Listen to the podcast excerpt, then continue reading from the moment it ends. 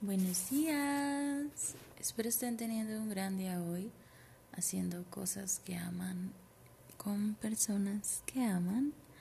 Realmente sé eh, que todo lo que he vivido y aprendido de ello ha sido para ponerlo al servicio de los demás y por eso este podcast.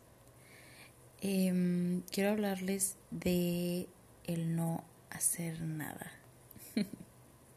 Literalmente el, el no hacer nada, el, el hecho de simplemente poder sentarte y no hacer nada.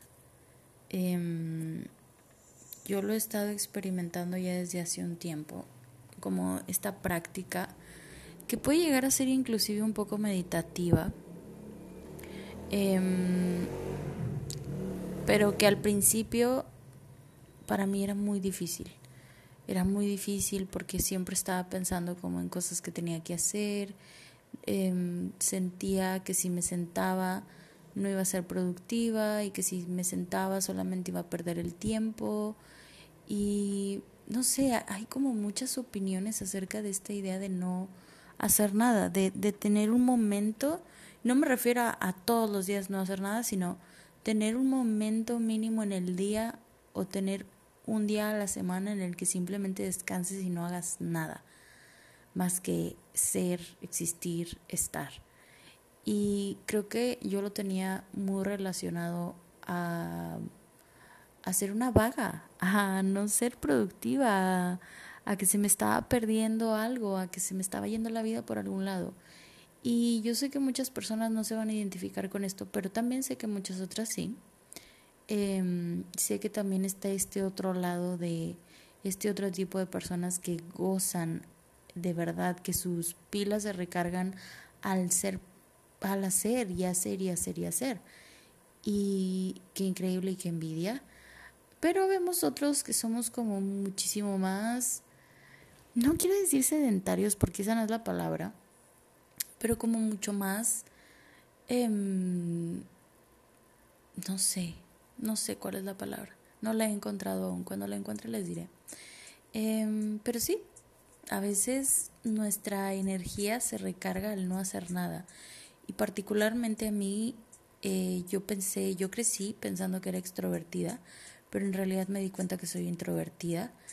Yo me recargo eh, al no hacer nada y como que gasto mi energía al estar con más personas y al convivir Em, o al estar en redes sociales o al estar haciendo una actividad durante mucho tiempo.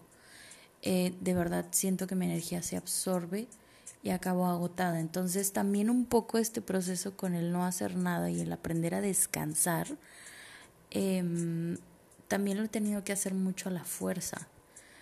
Mm, y a la fuerza y por la mala me refiero a que mi cuerpo me ha obligado como a, sorry, siéntate y ya, por favor, quédate quieta, porque es lo que necesitas. Sabes, también he tenido que aprender a escuchar mi cuerpo en todas estas veces. Hoy platicaba justo con Karen, que Karen es una amiga que yo le digo que es mi hada madrina, que adoro y amo con todo mi corazón.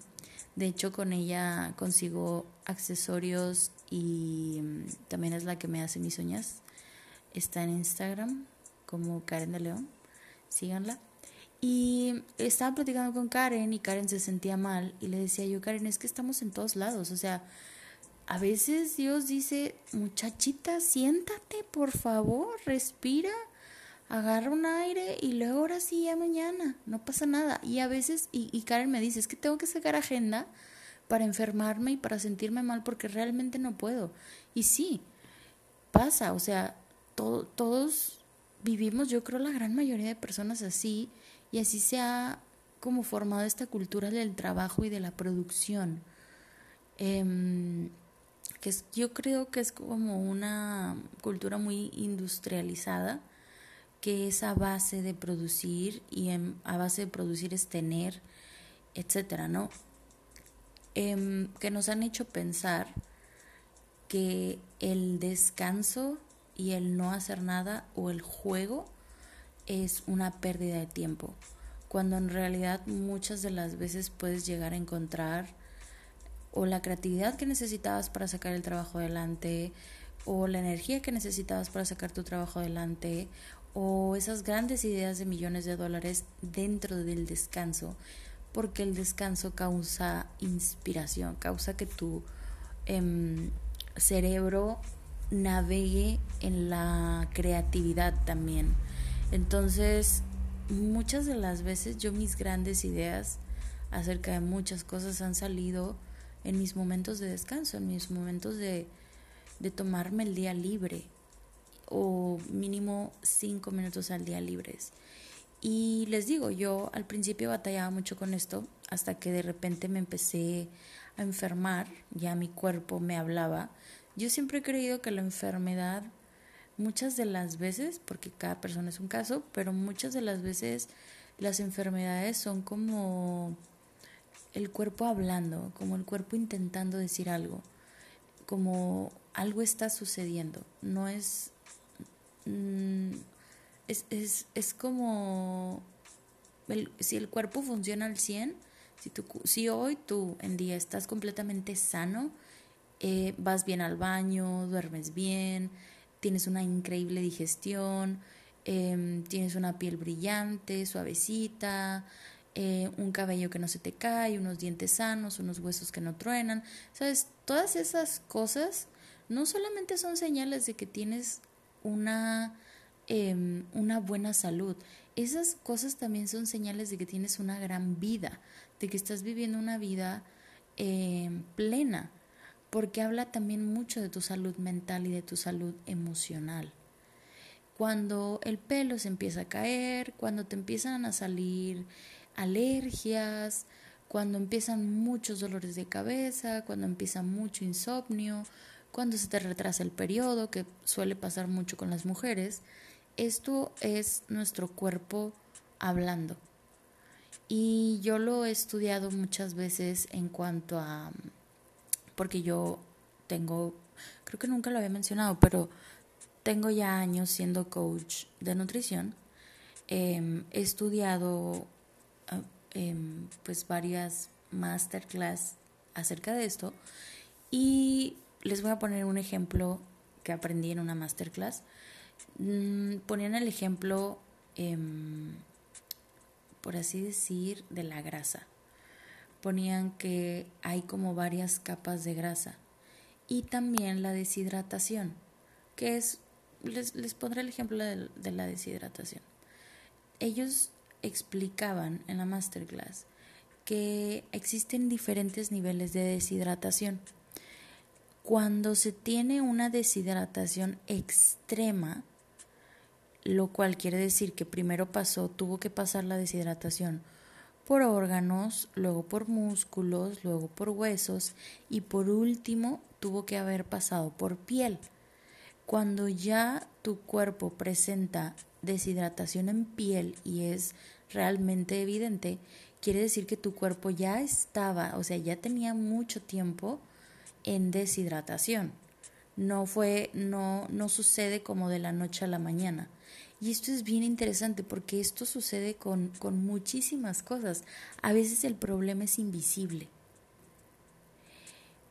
A veces no lo vemos. A veces es invisible, literalmente. Y hasta que sale en la piel, o sea, hasta que sale en lo físico, en lo tangible, que lo podemos ver, que lo podemos sentir y que a lo mejor el problema es un poco más evidente o, o está en nuestras narices, nos podemos llegar a dar cuenta como, como, ah, sí, tengo un problema, ¿no? A lo mejor tengo deshidratación. No, en realidad tenías deshidratación desde hace mucho tiempo, desde hace días. Estabas lidiando con la deshidratación, pero tu cuerpo siempre está dando como el 100 y siempre está como protegiéndonos. El cuerpo es muy sabio, siempre está protegiéndonos constantemente. Entonces el cuerpo manda refuerzos del corazón, de los pulmones, del hígado, del páncreas, de todos los órganos como para proteger la deshidratación. Pero al hacer esto también se te desgastan esos otros órganos. Y bueno, em, ese es mi pequeño ejemplo de cómo eh, a veces los problemas pueden llegar a ser invisibles.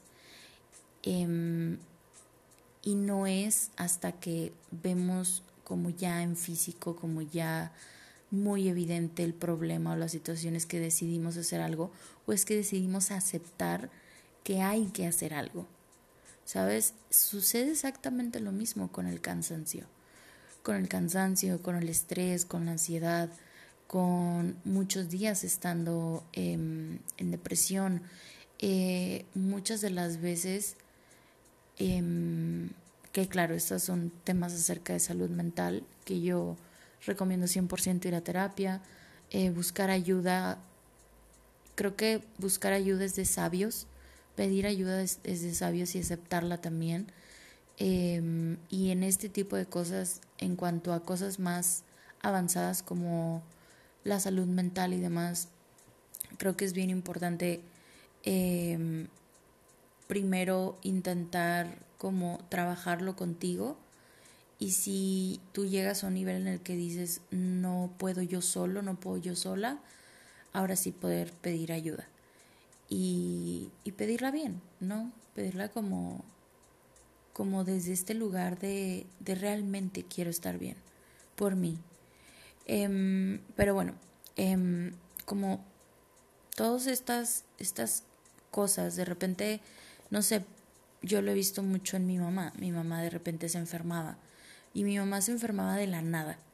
Entonces íbamos y consultábamos al doctor, ella estaba tirada en la cama, no se podía mover, le dolía el cuerpo, etcétera.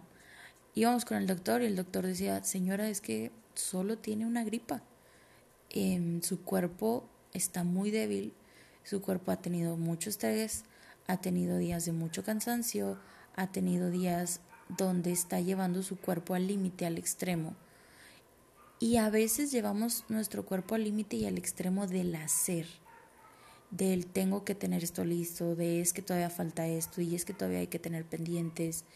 Y, mm, em, esto es un poco una continuación del episodio de lo que no te corresponde te quema, que es el burnout, em, que se disparó un poco más ahora en la pandemia. Y es esta como sobrecarga mental, emocional y física al mismo tiempo, todo al mismo tiempo. Y es horrible, yo lo he pasado y es realmente horrible. Sientes que no puedes con nada, sientes que no, no estás haciendo nada bien, sientes que no estás cumpliendo en ningún lado, y sientes que estás haciendo todo y tu mejor esfuerzo, pero nada está saliendo bien. Em, se sienten miles de cosas y a veces, eh, creo que lo mencionaba en algún episodio de este Em, pasados que yo decía, yo a veces cuando estoy teniendo un pésimo día, un día que digo, puta, día, pinche día, jodido, acábate ya, por favor. Uno de esos días, em, en medio del día y de todo el desmadre del día, digo yo, ¿sabes qué? A chingar a su madre todo, me voy a dormir. Que pase lo que tenga que pasar, que suceda lo que tenga que suceder, yo me voy a dormir. Ya sean 5 minutos, 10 minutos, 20 minutos, me voy a dormir. Em, me voy a dar el permiso que ni siquiera tendría que ser un permiso, porque sacan que, que dormir es una cosa muy inofensiva. Pero vuelvo a este, esta ideología que tenemos de, de ser productivos y trabajar y, y, hacer, y sentimos que si no estamos haciendo, entonces no va a suceder nada, y dejamos de vivir en el equilibrio y en el perfecto balance, y no tanto perfecto, sino el en el bello balance de dejar que las cosas sucedan y hacer que las cosas sucedan. Em, y digo yo, bueno, ya me voy a dormir. Me duermo y créanme que dormir a mí en lo personal me ayuda muchísimo a renovar mi energía y a salir, o sea, ahora sí enfrentar cualquier cosa que esté sucediendo con una energía distinta a estar como allá sentirme como muy abrumada, muy estancada, como ya sobrepensando las cosas y como sin encontrar ninguna solución y sin tener nada eh, bueno que hacer en ese momento para solucionarlo, ¿sabes? Eso me saca un poco del problema para poder regresar, ver el problema o la dificultad o lo que sea que esté sucediendo desde una perspectiva más fresca. Em, pero antes no lo hacía. Em, yo antes era súper exigente conmigo. Tendría, o sea, no podía dar siestas en la tarde, De hecho, hasta la fecha me cuesta, em, pero lo hago y lo hago muy, o sea, termino sintiéndome muy bien. Entonces procuro seguir haciéndolo. Antes, este, literal, yo tenía que pedir permiso prácticamente en mi agenda para poder tener un día libre o para poder enfermarme. Em, duré, yo creo, unos dos años trabajando todos los días de lunes a domingo, muy desgastada, se me veía en la piel, se me veía en la cara, se me veía en el cuerpo. Em, realmente vivía como en este estado permanente de tengo que hacer siempre. Y cuando vino un momento en el que tuve que parar, que prácticamente fue un poco la pandemia, eh, pero desde la pandemia como que se me quedaron esos hábitos de, de descansar, de tomar todo más en calma, de ser un poco más, un poco más pasiva, ligeramente, ¿eh? porque también sigo siendo como mucho de, ok, ¿y qué hay que hacer hoy? Y tenemos que tener nuestro, nuestra lista de los quehaceres que tenemos que tener hoy listos, porque también soy una adulta, eh, una adulta independiente, con muchas cosas que hacer y muchas responsabilidades, por supuesto, como todos, ¿no? Em, pero dentro de estas responsabilidades y de esta vida de adulta, intento no descuidar esa parte de mí, Em, y también algo bien importante, que creo que esto lo dijo Gary B, em, que es un fucking master loco de la mentalidad. Él dijo, para mí, em, I don't give a fuck about the goal. que es un poco como, a mí me vale madres la meta. Yo estoy, y, y lo dice, I'm freaking in love with the process estoy locamente, yo estoy locamente enamorado con el proceso. Y esto es tan fucking increíble. Esto es tan increíble. O sea, tener esta filosofía de me vale madres la meta, me vale madres em, lo que mm, a lo que se tenga que llegar o como el final o como el cómo vaya a acabar esto. Estoy viviendo el proceso y lo estoy viviendo a toda madre aquí y lo estoy viviendo bien y lo estoy viviendo a mi manera y lo estoy gozando y me estoy encargando más que determinar la meta y dar como un resultado, me estoy encargando de disfrutar día a día, paso a paso, tranquilamente lo que estoy haciendo, porque en realidad llegas a la meta y entonces dices tú, ok, bueno, ya, llegué a la meta, uh, Celebras un día y al día siguiente no tiene sentido. Al día siguiente, y muchas personas, o sea, ustedes me van a entender, ¿cuántas veces no han logrado una meta? Por decir, graduarse de la secundaria. un decir. Te graduaste, o sea, estuviste tres años en la secundaria, ¿no? Como echándole ganas y presentando y miles de trabajos que tuviste que entregar. Te peleaste con el maestro porque no te quiso dar el, el seis de panzazo este, te reprobaron, tuviste que presentar de nuevo, no sé qué. Bueno, todo para que todo se resumiera a ese gran final de tu graduación en la secundaria.